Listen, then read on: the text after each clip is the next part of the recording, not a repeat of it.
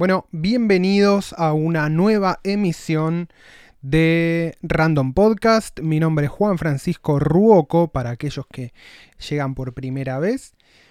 Este, me pueden encontrar en Twitter como Real Juan Ruoco, en Instagram como Real Juan Ruoco y en mi Medium, que lo estoy usando como mi blog personal, me pueden encontrar como Juan Ruoco. También pueden entrar a juanruoco.com. Como verán, eh, tengo un problema para elegir los nombres y entonces siempre uso el mío. Em, y ahí pueden adquirir mi libro de ficción, Autopista al Espacio, que lo recomiendo mucho porque lo escribí yo. Bien, hoy vamos a hablar de un tema que vengo rastreando hace un tiempo largo. Me interesa mucho hablar eh, de Ted Kaczynski, alias el Luna Bomber. En realidad este es un podcast que va a tener dos partes, aunque se pueden escuchar de formas individuales, pero el tema está muy conectado el uno con el otro.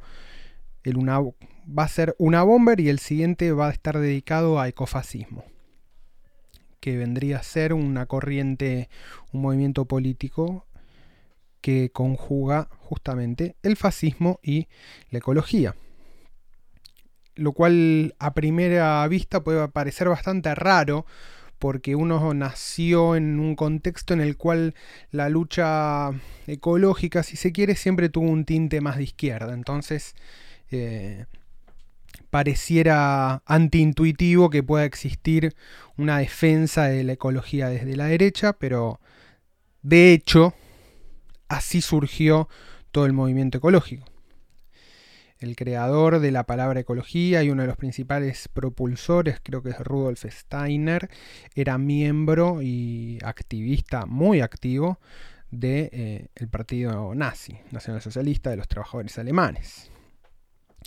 Así que bueno, ese es un dato significativo. Esto no quiere decir para nada, no es, eh, a ver, no, no, es un desmedro de la, de la lucha por la ecología eh, anticalentamiento global, sino entender cómo ese discurso puede ser utilizado como vector para ideas de corte racial. Yo llego un poco a la idea de ecofascismo vía eh, Vikernes, Barbie a quien le dediqué un podcast cuando, hacía, cuando se dedicaba más al black metal, pero que obviamente a lo largo de su historia tuvo un giro siempre fue un tipo de derecha y tuvo un giro más hacia la derecha en este último tiempo, o por lo menos cuando salió de la cárcel pudo aplicar todo lo que, lo que creía y defiende una forma, digamos, de ecofascismo bastante parecida al de los nazis. La practica, vive aislado, vive solo, digamos, eh, aislado del resto de la sociedad, vive con su pareja, su mujer y todos sus hijos vive en Francia, tiene un campo ahí, cultiva su propia comida, cuida sus animales. Nada. Eh, y me parece que es un debate que va teniendo cada vez más relevancia, primero por varias cosas. Primero porque uno está acostumbrado a que las ideologías vengan como en combos, ¿no? Como que hay ciertas cosas que pertenecen a la derecha, ciertas cosas que pertenecen a la izquierda, y como que eso no podría pasar de un lado al otro. Y lo que yo me voy descubriendo con, a medida que van pasando los años y que me voy volviendo más viejo, es que la política, las ideologías parecen ser modulares, ¿no? Donde hay módulos que se van articulando con otros. Este, quizás más a la idea de la CLO, que habla de demandas, que lo que se articula en la política son demandas, demandas insatisfechas, que no son satisfechas durante mucho tiempo, se convierten en demandas democráticas. Este, y así se va formando, digamos, el pack de cierta ideología. Pero bueno, hoy no vamos a hablar específicamente de eso, voy a hablar de el Unabomber. ¿Quién es el Unabomber? El Unabomber es un tipo llamado Ted Kaczynski que durante años mandó bombas por carta, mató tres personas y lastimó y hirió unas 24 personas. Durante muchos años fue el tipo más buscado de Estados Unidos por el FBI y yo tuve el agrado de conocerlo por una serie que se llama eh, Manhunt, una bomber, que es justamente sobre el tipo que lo atrapa. Y el tipo que lo atrapa lo atrapa gracias al perfil psicológico que logra armar del chabón a partir del manifiesto que escribe el Una Bomber. cuando terminé la serie, que me gustó mucho, dije, bueno, ¿qué voy a hacer? Voy a leer el manifiesto. ¿Por qué?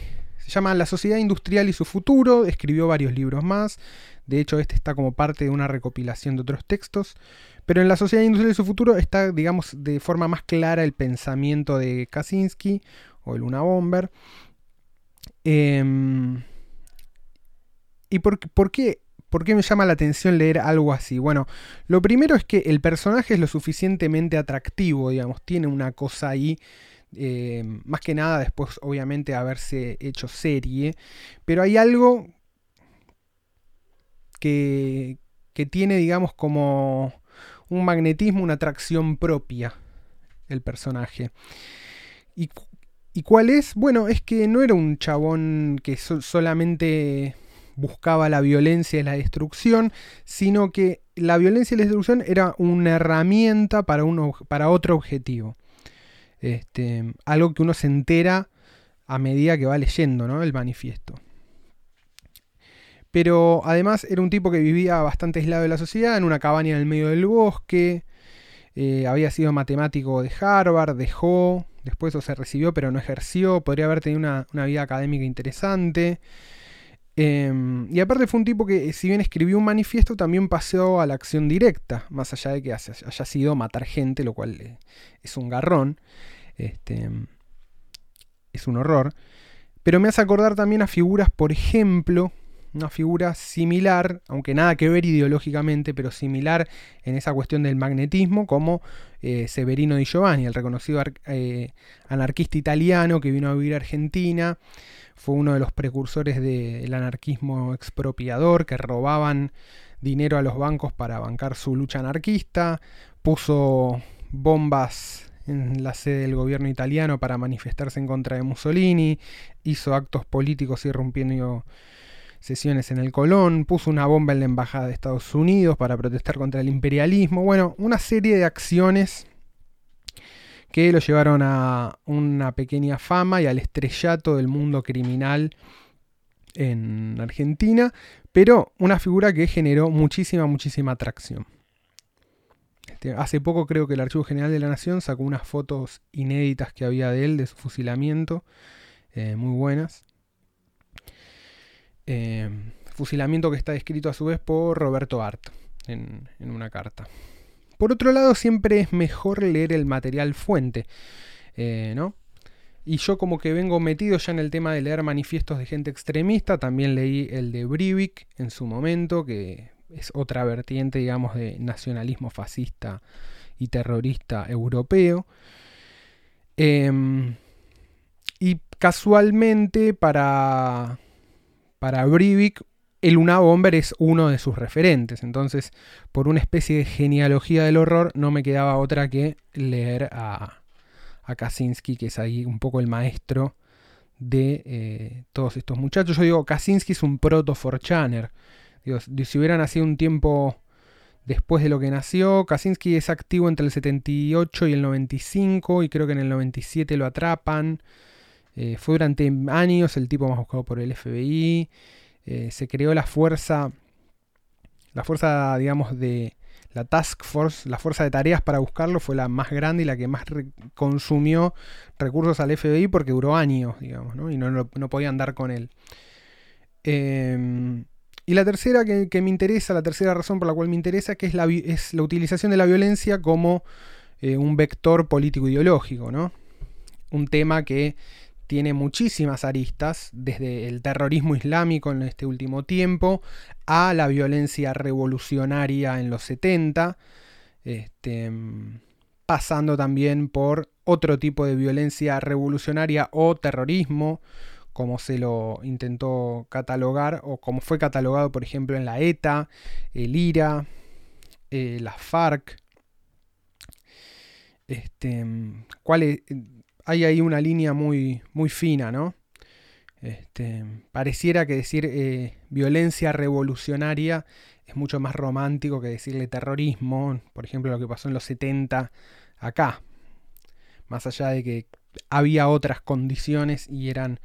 Eh, y también hablar de terrorismo es un poco darle la derecha a la derecha, cosa que a mí no me interesa, más allá de que sí la utilización violenta o la utilización de la violencia como herramienta política eh, es innegable, tanto en Montoneros como en la ETA, como en el Una Bomber. Esto es, es así. Y, y obviamente que más allá del contexto, eso es evidente y no se lo puede dibujar por más que uno diga que es, bueno, violencia revolucionaria. Bien, serían, hoy por hoy serían catalogados sin duda como actos de terrorismo. Eh, en el momento lo fueron, pero la figura del terrorismo también justificó o fue intentó justificar un accionar completamente ilegal del propio Estado argentino, entonces por eso intento esa figura no usarla porque de nuevo es abonar una discusión que no me interesa. ¿La violencia revolucionaria es terrorismo? ¿Eh? Una pregunta para el contexto actual. Si el objetivo final es político, ¿qué, qué, pasa ahí? ¿Es, ¿Es terrorismo? ¿No es terrorismo? Para ello fui a leer la definición de terrorismo que da el Departamento de Estado en 2003, que dice que es un acto premeditado con motivación política perpetrado contra objetivos no combatientes por grupos subnacionales o agentes clandestinos, usualmente con la intención de influenciar a la audiencia una especie de acto publicitario. El terrorismo doméstico en Estados Unidos está dividido o separado de lo que es el terrorismo propuesto por una yihad, digamos, por grupos foráneos. Y la Patriot Act del 2001, que es la que se firma después del atentado de las torres y demás, define a terrorismo como actos que involucran al terrorismo doméstico. El tema, hay una separación ¿no? entre terrorismo externo y terrorismo interno, si se quiere. ¿no? Y el terrorismo interno en Estados Unidos tiene una tradición muy fuerte, aunque no se crea. Eh, si bien no está definido estrictamente como un delito federal, em, la Patriot Act dice, involucra actos peligrosos para la vida humana y que violan las leyes federales de Estados Unidos o cualquier estado con intenciones de intimidar o generar coerción en los habitantes, influenciar la política mediante miedo y coerción, o para afectar la conducta del gobierno mediante destrucción masiva, asesinatos o secuestros. Ocurre dentro de la jurisdicción territorial de Estados Unidos. En 2019, Christopher Rey, head del FBI, o sea, la autoridad máxima del FBI, dijo que entre octubre de 2018 y 2019 hicieron 100 arrestos locales vinculados a alguna forma de supremacismo blanco. Algo de también lo que estuvimos hablando en emisiones anteriores del podcast. Dice, nos enfocamos en la violencia más no en la ideología. ¿No? Bueno, es el enfoque del FBI para perseguir a terroristas domésticos. Algunos de los que podemos destacar son Timothy McVeigh, que fue el que puso la bomba en Oklahoma City en 1995, mató 168 personas e hirió a 680, siendo este el peor atentado en territorio estadounidense hasta el 2001 que eh, Osama Bin Laden y su grupo perpetró el ataque a las Torres Gemelas. Después tenemos a Ted Kaczynski, obviamente, asesinó a tres personas y hirió 23, no 24. Estuvo activo entre el 78 y el 95. Y después están los casos de tiroteos. Ah, está también la bomba, la bomba en la maratón de Boston, que mató tres personas e hirió a 264, que fueron los hermanos Tsarnev, que eran de origen checheno. Este Kaczynski, Timothy McVeigh no eran nacidos y criados en Estados Unidos. Eh, y después tenemos Dylan Roof. Bueno, estos son más casos de violencia pero con armas.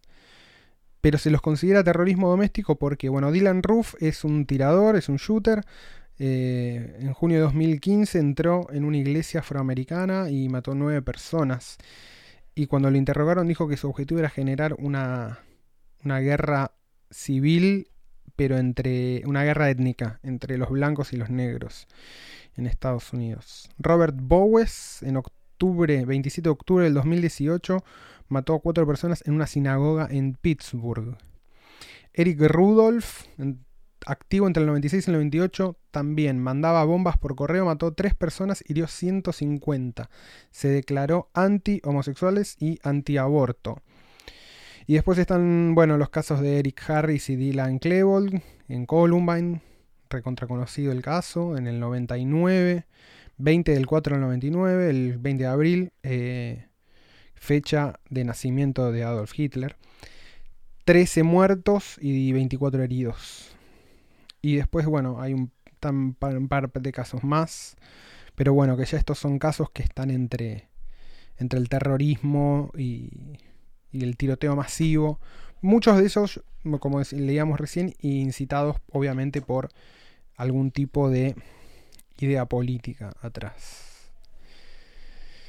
El tema con el Una Bomber es un poco más complejo. Más complejo en el sentido de que no es que es más difícil de demostrar que era un crimen lo que hacía, sino que eran, eh, fueron actos totalmente criminales. Pero el desarrollo del pensamiento de Luna Bomber es más complejo. ¿En qué sentido? Bueno, en que tiene justamente una estructura que eh, lo diferencia de los demás, porque para él todo esto que estaba haciendo tenía un fin netamente ideológico. O sea, el Luna Bomber hizo lo que hizo como actos de propaganda y en el manifiesto lo dice. Dice, yo, si yo no hubiera matado gente, a mí nunca nadie me hubiera dado bola.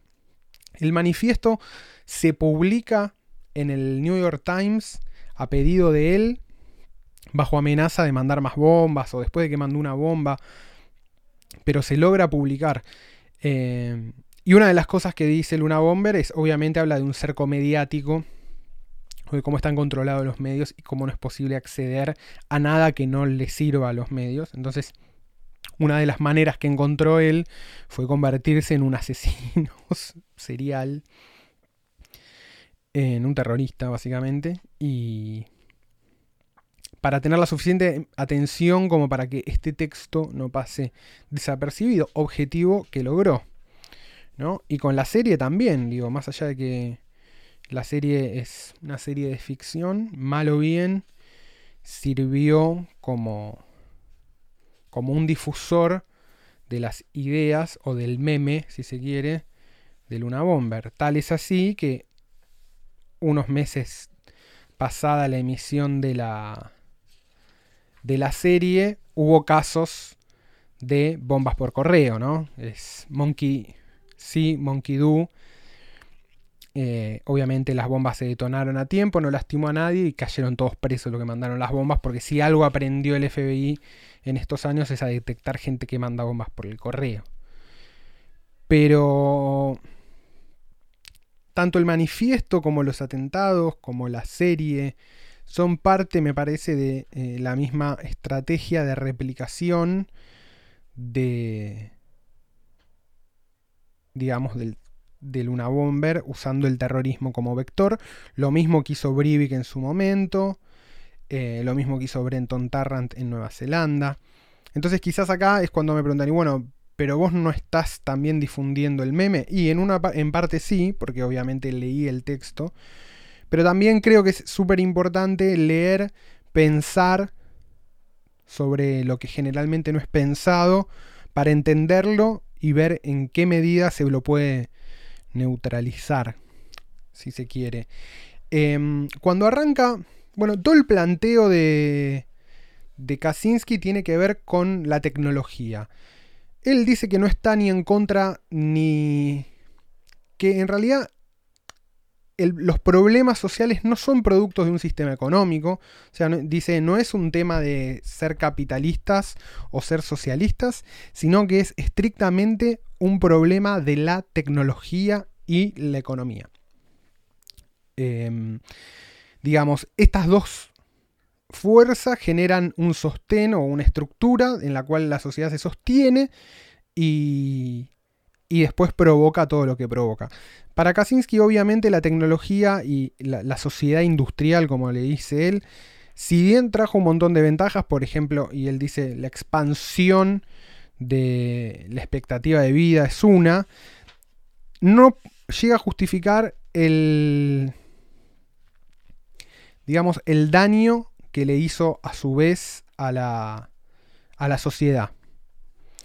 Eh, Kaczynski está muy, o sea, se enfoca mucho en el daño que la sociedad industrial hizo en los seres humanos. Más que nada en el daño, él le da mucha bola a lo que él llama el daño psicológico. La revolución industrial fue un desastre. Pese a los éxitos de los países eh, avanzados, trajo vidas vacías, daño psicológico, destrucción del medio ambiente, indignidad, la pérdida de la libertad. El gran eje de Kaczynski es la pérdida de la libertad. El uso de tecnología, si bien en el corto plazo genera un beneficio, la dependencia sistémica que genera siempre resulta en una pérdida de libertad.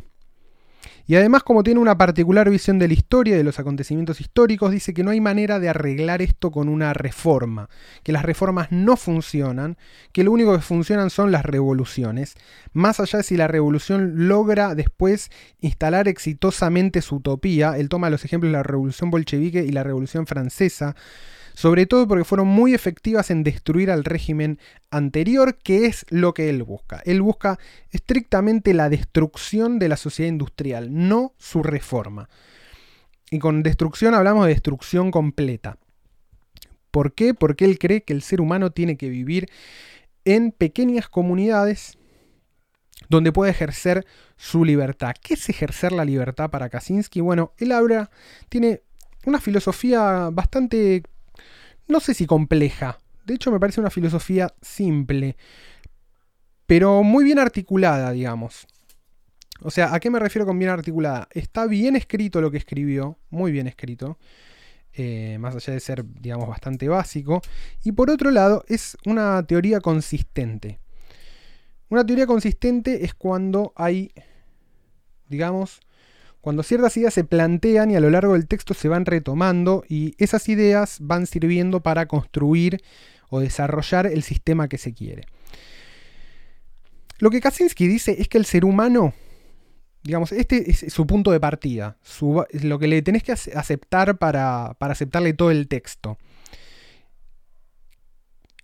El ser humano genera o, logra la satisfacción o, o, la vida plena, la felicidad, la plenitud, mediante lo que él llama el proceso de poder. El proceso de poder consta de cuatro elementos, que son un objetivo, un esfuerzo, alcanzar el objetivo y la autonomía.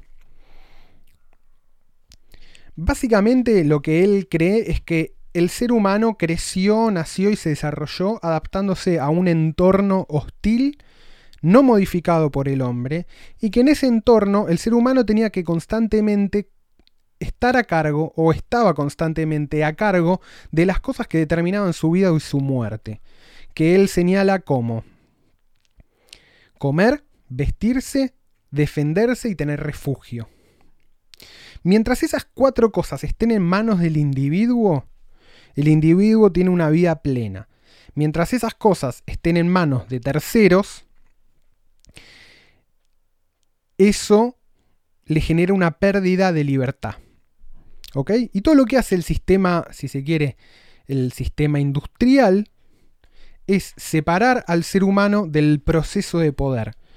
¿Por qué? Bueno, porque las decisiones de gobierno o las decisiones sociales, a medida que se van complejizando, cada vez se separan más, o sea, se van armando sistemas cada vez más complejos que sostienen el entramado social a partir de la existencia de diferentes sistemas de tecnología que tienen que ser regulados. Em, y el individuo tiene nulo poder sobre, sobre ese tipo de decisiones. Él pone, por ejemplo, el ejemplo del auto. Dice, cuando el ser humano caminaba a, pie o a pata, eh, dice, era más libre que con el auto, podía llegar a menos lugares, es cierto, pero podía, digamos, pero estaba, eh, eh, tenía a disposición su propia movilidad. La, movilidad del ser humano dependía estrictamente solo de él, y no había ningún tipo de regulación eh, estatal sobre cuántos kilómetros podías caminar, cuántos no y demás. Dice, la introducción del auto a motor lo que genera es, en un principio genera una ganancia extraordinaria porque el ser humano puede moverse a donde quiera. Sin embargo, cuando todos adoptan esa tecnología, la dinámica que genera es peor, porque dice, primero que aparece el, quilombo del tránsito, ¿no?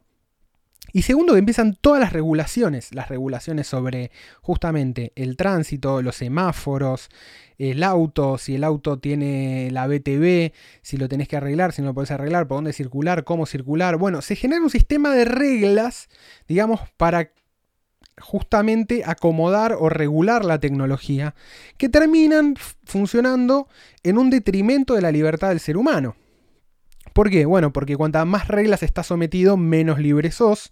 Y además, porque aquello que antes podías hacer por tu cuenta, de última, no sé, ir caminando, ahora lo perdiste. Dice, eh, ya no podés en una autopista vos no podés caminar, porque te pasan por arriba. Entonces, solamente podés caminar en lugares como las ciudades. Ciudades que también juegan un rol importantísimo en la idea de Kaczynski, porque justamente de lo que habla es que el entramado tecnológico y social lo que hace es sostener la vida citadina y separar al tipo del campo, ¿no? El tipo en el campo sería un poco más libre. Obviamente que en el campo, en la naturaleza salvaje, porque en el campo actual, el campo actual está completamente tecnificado, los agrotóxicos, eh, la tecnología agropecuaria, el transporte automotor, todo está completamente también regulado, o sea, no hay un lugar donde la tecnología y la regulación de la tecnología no hayan eh, hecho su trabajo. Eh, en esto me hace acordar mucho a Tolkien. Tolkien también tenía una visión bastante anti, antitecnológica. Eh, Saruman medio que representa la industria, si se quiere, en los libros de Tolkien. Pero bueno, nada, una deriva. Casualmente el libro de Kaczynski empieza con una él dice, miren, para mostrar lo mal que está la sociedad, voy a hablar de la izquierda. Tiene un componente muy anti-izquierdista, el texto de Kaczynski. Y él dice, voy a usar la izquierda como una muestra de eh, todos los males de la sociedad, como el botón de muestra de, los males de la sociedad. Y él separa, dice, una cosa es el socialismo del siglo XIX y, y hasta mitad del siglo XX, y otra cosa es, justamente obvio, lo que viene después, que claramente qué es la corrección política, la lucha de los gays, el feminismo, las luchas de, los, de las personas con discapacidades, los derechos de los animales.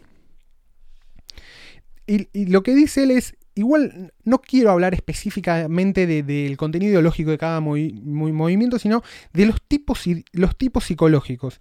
Por alguna razón, eh, Kaczynski está muy metido en el tema de psicología o trata de encarar por ese lado. Las cosas que dice quizás no se sostienen desde ninguna teoría psicológica o teoría clínica, pero de lo que habla es, o, por donde empieza, donde intenta empezar su texto o elige su, ariete es por, por este lado, ¿no? Y dice, la izquierda está... Hay, dos corrientes mm, psicológicas que dominan la izquierda, que son el sentimiento de inferioridad y la hipersociabilidad. Él dice oversocialization. A mí me gusta ponerle hipersociabilización, más que hipersocialidad, sociabilidad.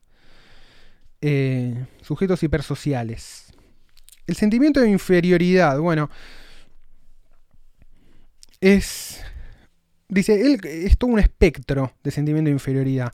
Baja autoestima, sentimiento de no tener poder, tendencias depresivas, derrotismo, culpa, autodio. Toda esta parte es muy de autoayuda el libro. Eh, y dice, estos sentimientos son decisivos en la izquierda. Eh, en la izquierda, en la corrección política, en la hipersensibilidad acerca de lo que se puede decir, de lo que no. La creencia, bueno, nada. O sea, de lo que habla es como que la izquierda, en definitiva, representa el odio a todo lo que es fuerte y exitoso. Y esto tiene que ver por como una especie de frustración generada en seres que son hipersociabilizados, que están completamente aislados de lo que él llama el ciclo de poder y que, y que ven, digamos, de forma, sí, envidiosa o con complejo de inferioridad a aquellos que tienen o que simbolizan fortaleza y poder. Bueno, la hipersociabilización él la caracteriza como, eh, o sobresocialización, como el proceso, él dice, la psicología define la, socialización como el proceso mediante el cual los niños piensan y actúan tal como la sociedad espera que lo hagan. ¿No?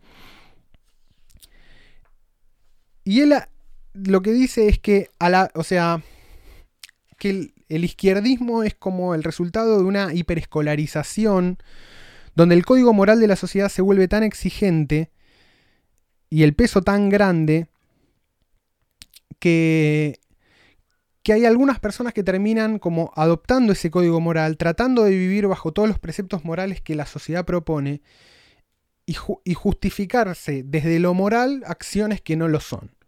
¿No? Y él dice, bueno, este mecanismo lleva de nuevo a la baja estima, sentimiento de no tener poder, derrotismo, culpa. Y dice, lo que sucede con la izquierda actual no es, no es eh, digamos, antimoralista, sino que, de hecho, todas las críticas de la izquierda parecieran ser como que acusan de hipócritas a aquellos que no viven con lo que predican. Entonces siempre tiene como un tinte moralista. Em, nada, qué sé yo no sé por qué eh, eh, quiere arrancar por ahí y no entiendo cómo esto es muestra. O sea, sí, después al final del texto funciona, pero eh, de lo que habla esto más de un análisis, habla de una característica, ¿no? Kaczynski es completamente anticomunista, o sea, no lo dice nunca y habla como del socialismo, como que no tiene problemas, pero es antiizquierda o antiprogresista total. Entonces, esto es, una línea que, que va a marcar todo el pensamiento del tipo y lo vamos a tener que entender para lo, para lo que viene después. Bueno, después habla de que el ser humano al, perder este contacto con el proceso de poder ocupa su tiempo en lo que él llama actividades subrogativas, que son actividades que no tienen ningún fin real, sino que son como objetivos artificiales, pero que el ser humano las hace porque algo tiene que hacer con el tiempo. Y ahí entran los hobbies, todos los hobbies, los deportes, el golf, incluso la ciencia para él es una actividad subrogativa, porque no tiene un fin de preservar la vida, sino que es una actividad por sí misma. Y se cultiva sin ninguna conexión con, con las necesidades básicas de la vida, ¿no? Para Kaczynski el ser humano debería solamente, o la única forma de ser feliz es dedicándose exclusivamente o atravesar el proceso de poder en algún momento, digamos, encargarse de que cada, ser humano esté a cargo de su propia existencia, digamos, ¿no? Cualquier cosa que lo transforme en algo colectivo, eh, en, un, en una interdependencia y demás, lo aliena.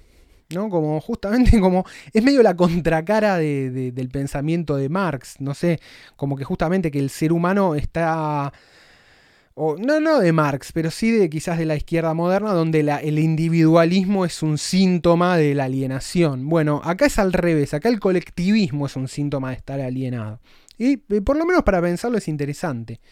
Em, digamos, desde el punto de vista teórico, eh, si hay, bueno, Marx sí decía que la alienación tiene que ver con la, eh, con, digamos, con la falta de, de conexión de, entre lo que se produce y, o sea, entre el trabajo y el resultado del trabajo, ¿no? Bueno, algo que quizás tiene unos ecos acá.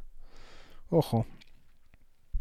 Em, pero para Kaczynski, bueno, esto, la, existencia, digamos, de, de, la sociedad o de comunidades más grandes que, no sé, un grupo tribal, 10, 12 personas, ponele, eh, que la tribu como lugar de, pertenencia lleva directamente a, la alienación. Entonces el hombre ocupa el tiempo en actividades subrogativas. El origen de los problemas sociales para él tiene que ver estrictamente con la pérdida del ser humano del contacto del proceso de poder, aunque también marca algunos secundarios como el, hacinamiento, la, la pérdida de contacto con la naturaleza, yo le puse desnaturalización la pérdida del nivel comunitario, el crowding, esto le dice a las multitudes, ¿no? le tiene ahí como pánico a la multitud. Bueno, el tipo vivía solo en una cabana del bosque, por algo se aisló, digamos, era un antisocial total. Acá está, hay una buena, buena teoría antisocial. Em, él dice que la aglomeración de gente, la, multitud, genera estrés y agresión. Pienso, yo este libro lo leí en el SubTV originalmente, así que ahí le daba la derecha a, a Kaczynski. Em, porque es así, ¿no? El SubTV te genera está todo apretado y rodeado de gente, te, te da ganas de cagarte a trompadas con, con, con lo que sea. Y además dice que la pérdida del ser humano, digamos, que la naturaleza funcionaba como un marco, digamos, un marco de contención, donde los problemas del mundo estaban al alcance de la mano del ser humano, y que en la ciudad no. La inseguridad de la, del complejo económico tecnológico, digo, vos no puedes controlar todas las variables. Estamos justamente en un caso extremo de eso, ¿no? De todas las, de todas las variables. Y después dice, bueno, la pérdida de seguridad es justamente porque no podés controlar todas las variables que hacen a la vida social. Y todo eso te genera inseguridad y por lo tanto angustia y demás. Y después dice, los conservadores son idiotas, entra con todo. Dice, se quejan de los cambios sociales, pero no del progreso económico y tecnológico que lo permiten, ¿no? Como, qué sé yo, para Kaczynski Agustín Laje sería un idiota, pues está todo el tiempo quejándose de el marxismo cultural y qué sé yo, y lo que dice Kaczynski es, bueno, chicos, esto es parte de la sociedad que tenemos, o sea, es inevitable. Dice una sociedad basada en la técnica tiende a debilitar los lazos familiares y comunitarios para funcionar bien, porque necesita que la lealtad del individuo sea con el sistema y lo comunitario y lo familiar son un estorbo. Bueno, Después separa a la, a la sociedad, digamos, en grupos donde el proceso o sea, en, grupos que se satisfacen con poco esfuerzo, con mucho esfuerzo o los insatisfechos crónicos. Mientras que los, de, los que se satisfacen con esfuerzo serio, digamos los del grupo 2, son los que necesitan pasar por el proceso de poder. Los de 1 y 3 no, y son los tipos de personalidad que ayudan a que exista, digamos, la sociedad técnico-industrial. Em, unos porque se satisfacen con casi nada y los otros porque son una especie de sociópatas que no tienen satisfacción nunca, ¿no? Este, mm. Después, bueno, hace, hace algunas diferenciaciones. Dice que el sexo, el amor y la búsqueda de estatus social pueden ser tomadas como, un, como parte del proceso de poder. Pero dice, el esfuerzo requerido para concretar las exigencias sociales termina siendo insuficiente. El marketing y la, publicidad crean necesidades artificiales para todos los del grupo 2. Satisfacer el ciclo de poder dentro de la sociedad industrial es navegar por necesidades artificiales y actividades subrogativas. Bueno, nada, sigue describiendo la sociedad y demás. Es bastante. Bastante. Le da, mucha bola a toda esta parte. Em, hace diferencias. Acá se mete mucho en las diferencias sociales. En. digamos. En, en los que se están satisfechos con la sociedad y en los que no. En cuáles son las actividades subrogativas y demás. Y después, eh, después ya sobre la segunda parte del libro habla de la naturaleza de la libertad. Y empieza con, digamos, con su propuesta full. Dice, la sociedad no se puede reformar. Libertad es igual a atravesar el proceso de poder. ¿no? las cuatro etapas. La sociedad no se puede reformar, es genial. Dice, con metas reales, el proceso de poder con metas, y sin super, con metas reales y sin supervisión de nadie. Estar en control de los asuntos de vida o muerte, ahí va. Libertad es poder, no sobre otros, sino poder controlar la propia vida. La libertad en una sociedad tiene más que ver con la estructura económico-tecnológica que por las leyes o formas de gobierno. Bueno, y después elabora su teoría histórica en la cual va a justificar que no se puede que no se puede reformar la sociedad, que tenemos que ir derecho a una revolución. Y está bueno porque lo hace medio al modo espinociano. El tipo genera cinco principios de los cuales se deduce que la sociedad es irreformable y lo que se necesita es una revolución drástica. Eh, esto está entre los apartados 99 y ciento y pico, 106 por ahí para el que lo quiera leer. Ah, todo el libro está eh, dividido en apartados, tiene como 170 y pico. Eh, es muy gracioso eso, porque el tipo es como muy metódico, ¿no? Dice, bueno, yo estos dos principios deduzco tal y deduzco otro, parece la ética de Spinoza, pero de Ricky Spinoza. no, bueno, Y él dice que cuanta, o sea, su, su, teoría, digamos, es que cuanta más tecnología hay, menos libertad individual y menos autonomía local. Fin. Justamente porque, lo que decíamos antes, la complejidad del sistema y del conjunto técnico administrativo para regular la tecnología siempre es en detrimento de, del, del ser humano, digamos, del individuo, del individuo. Entonces, para él la libertad es irreconciliable con la tecnología. Cada vez que la tecnología avanza, dice, aparte cada avance, cada avance de la tecnología es irreversible, no va para atrás. Dice, salvo en cataclismos, ¿no? En el Imperio Romano, por ejemplo. Dice, en el Imperio Romano cuando se cayó, ahí todos los avances iban acumulando. Hasta que cayó el Imperio Romano y se perdieron. Dice, pero no todos, quedaron, quedaron, digamos, lo que quedó a nivel local, lo que podía reproducirse a nivel local, se mantuvo, digamos, no sé, la herrería, eh, la artesanía básica, qué sé yo, no sé, los instrumentos de la granja, no tengo idea lo que quedó. Pero me gustó el argumento. Dice ahora lo grande, lo que requería de un sistema administrativo para funcionar los caminos, las cloacas, los acueductos, el agua caliente, todo eso, todo desapareció. ¿Por qué? Justamente porque podía existir si había atrás un sistema burocrático que le permitiera subsistir, ¿no? Entonces, dice, nosotros tenemos que ir a eso. Dice, y tenemos que hacer, es loquísimo, porque lo propone, dice, tenemos que primero generar una ideología generar una ideología y que sea fácil, simple y que la gente lo entienda. Dice, no tiene que ser llana, no tiene que ser llana, tiene que ser fácil y tenemos que confrontarnos a nosotros, los sujetos revolucionarios, contra una élite, contra la élite del poder, el control, lo que sean, los políticos, la ciencia, la técnica, dice, pero nunca tiene que ser nosotros contra otras personas.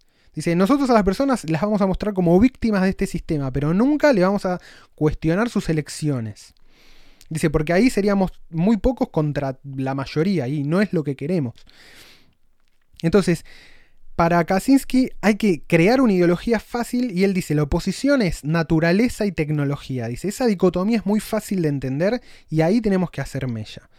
Y después tenemos que ir, obviamente, dice, por la destrucción del sistema tecnológico que eventualmente, dice, por su complejidad va a atravesar momentos de crisis. Hello. Dice, y en esos momentos de crisis, si logramos ser una minoría activa, eventualmente vamos a lograr tirar al sistema. Dice, y cuando lo tiremos tenemos que quemar los libros, romper las computadoras, o sea, no es solo destruir la tecnología, sino destruir el conocimiento que posibilitó la tecnología. Eso es lo que me parece súper radical de la propuesta de, de Kaczynski. Es como, te voy a matar y encima voy a tirar tu cuerpo al mar, ¿entendés? O voy a quemar la ceniza, no voy a dejar nada. Voy a tirar abajo esta ciudad, voy a prender fuego y voy a tirar sal arriba para que no crezca más nada. Súper radical, digamos, ¿no? No quiere él habla que no tiene que haber tentación de reformismo, dice que no hay que esperar a crear un... las instrucciones políticas son buenísimas, dice, yo tomé el modelo, él lo dice, tengo el modelo de los bolcheviques y la Revolución Francesa. Dice, nosotros necesitamos una minoría activa, las revoluciones las hacen las minorías activas, no una mayoría que no sirve para nada. Dice, prefiero tener un grupo chiquitito de gente bien entrenado.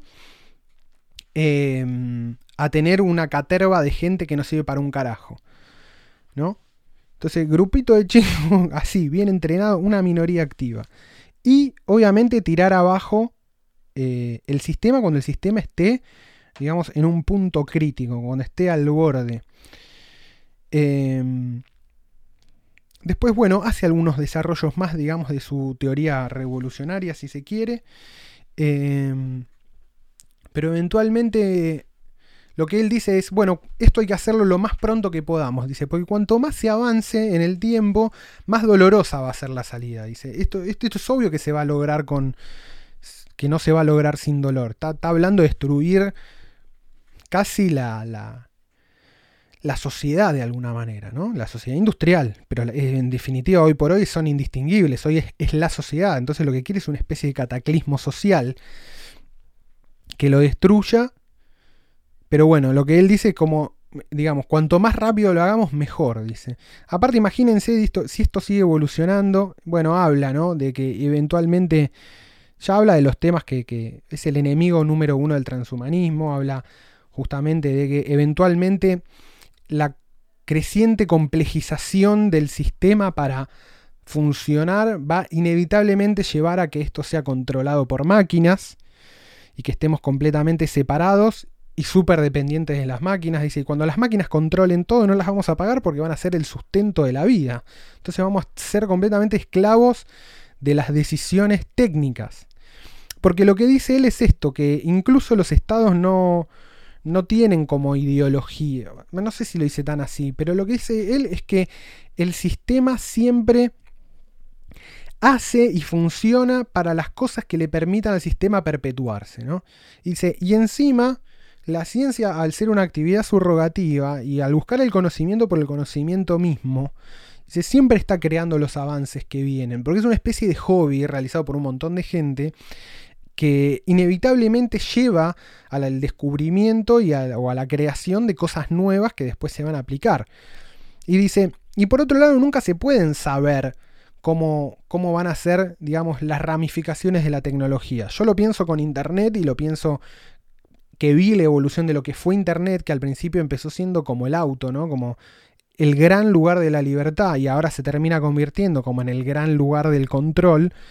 Y, ahí es cuando decís, bueno, loco, el tío Ted está chiflado, pero tampoco está tan chiflado, no dice boludeces en ese sentido, digamos, ¿no?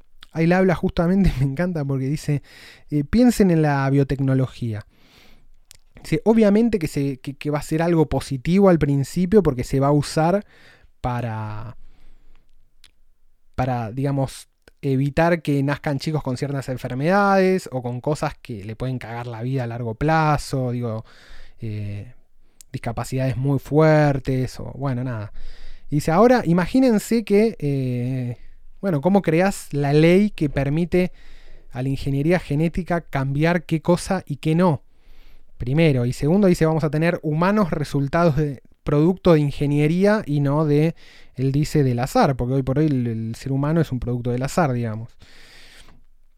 Dice, bueno, y seguramente esto lo van a querer intentar arreglar con comités de bioética. Entonces vamos a tener gente que va a elaborar, eh, digamos, principios y teorías éticas alrededor de la biotecnología, de la ingeniería genética.